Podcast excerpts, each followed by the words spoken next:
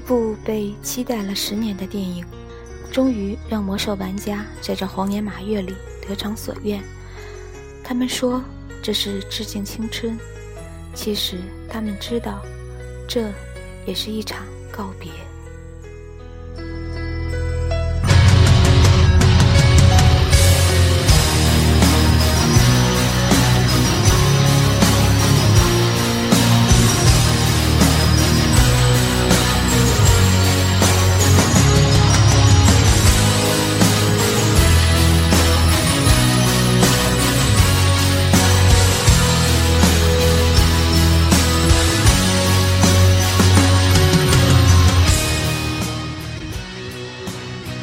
电影零点的首映场，乌泱泱人挤在大厅等候进场，半数以上穿着主题 T 恤，有的脸上印着部落或联盟的标记。有个哥们儿带了血吼，成了众人搭讪的对象，纷纷借来拍照。有的人招呼认识的、不认识的部落一起过来合影。有个萌妹子被一些联盟玩家搭讪加微信，他们纷纷庆幸自己是联盟。从来没见过有什么电影能让陌生人轻易的便消除陌生与隔阂，热情亲切，后场的氛围超过了小学包场看电影。在这之前，联盟狗或部落猪的称谓被这敌对阵营的双方喊了多年，在这几天，侮辱性的称谓忽然变成儿时的小名，喊起来的时候是爱意满满的。电影开场，座无虚席。当暴雪的标志出现，全场掌声雷动。坐我旁边的是来自埃苏雷格联盟的单身狗，貌似前后左右全是部落，呈被包围之势。即便这样，邻座部落仍旧分了爆米花给他吃。很多刷新观影感受的细节，比如总算看了一场散场的时候，女厕不用排队，而男厕要排队的电影了。这个年代什么都可以买得到，唯独发自内心的挚爱与目的单纯的彼此欣赏很难拥有。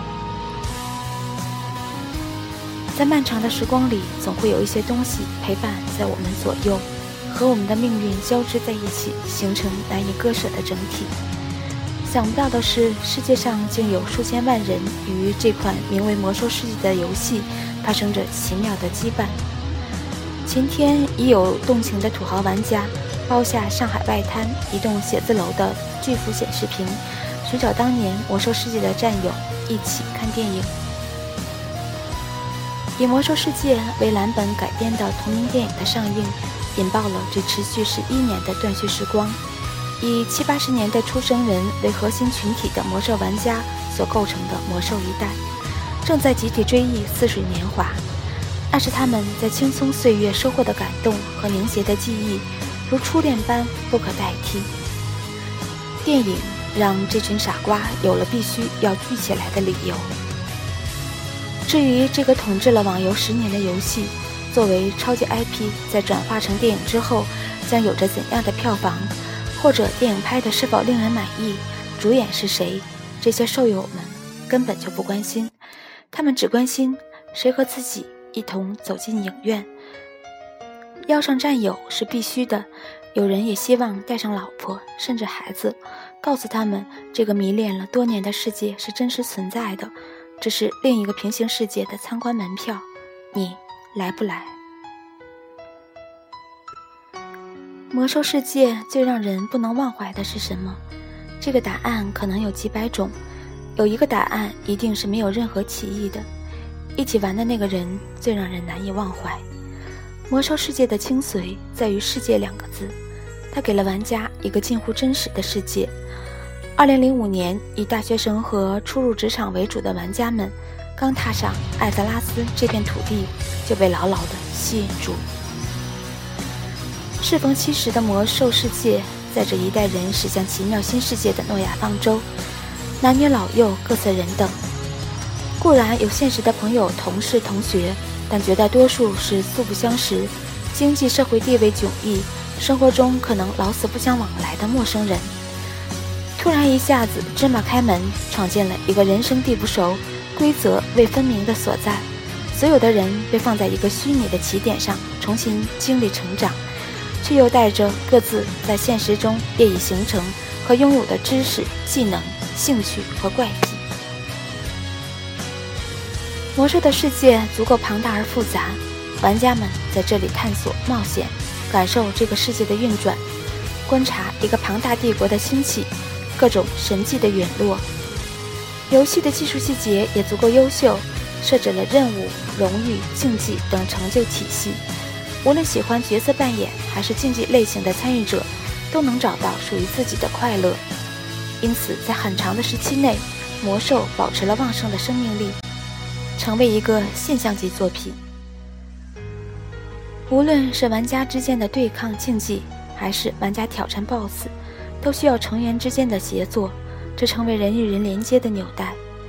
玩家在虚拟世界中组队打怪、做任务、打副本，组成战队竞技，从线上相识到线下相聚，魔兽维系了朋友间的交往，甚至维持了异地恋情。友情甚至爱情在现实世界中得以延续着，每一个同好都能成为真实的朋友，并因共同的爱好维持长久亲密关系。所以，不管何时关上电脑，这种感情并未被斩断。即使不再是游戏者，也珍视这份感情。在互联网社交尚未兴起的年代，一个乌托邦社会真正出现。这得益于那个平行世界鼓励人们结成社团，形成良好而单纯的人际关系。每个参与者不仅获得游戏的快感，更是公平、自由、互助、友爱、奋斗等价值观的维护者。他们被游戏筛选出来，彼此认同，也慰藉了每一个渴望快乐的个体，从而找到了归属感。这种情感链接使魔兽成为了一个特殊的游戏。它超越了单纯的游戏，而成为价值观趋同人群的共同体，即一个有强大凝聚力的虚拟社会。电影《魔兽》，约吧，我等你。